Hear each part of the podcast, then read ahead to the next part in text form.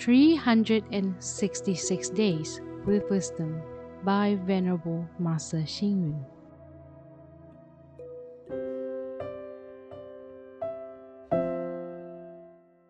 January 5th. Overcome a problem and an opportunity arises. Recognize a good opportunity and success is ensured. A good opportunity comes about with good timing, involving some coincidental occurrence. In life, we hope to be ensured of a good opportunity such as entering a prestigious school or company, meeting good people, or any kind of fortunate incident. It is very important for us to have good opportunities in our lifetime.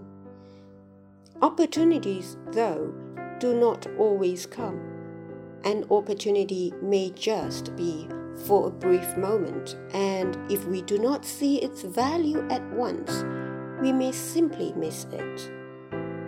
We have a saying even if there is gold flowing in the river, you need to wake up early to dredge it up. Otherwise, you would have missed it. People need to recognize opportunities or create them. But there are people who only wait for opportunities, and some even trample on the opportunities, leaving them to waste.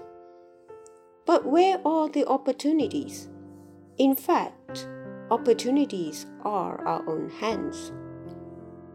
One does not need to find opportunities but rather to develop the necessary conditions for opportunities to occur.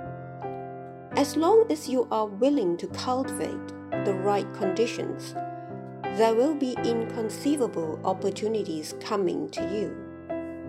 Read, reflect, and act. An opportunity could arise in a mere second, and it may never happen again we have to seize the opportunity as it comes, otherwise, it will pass us by.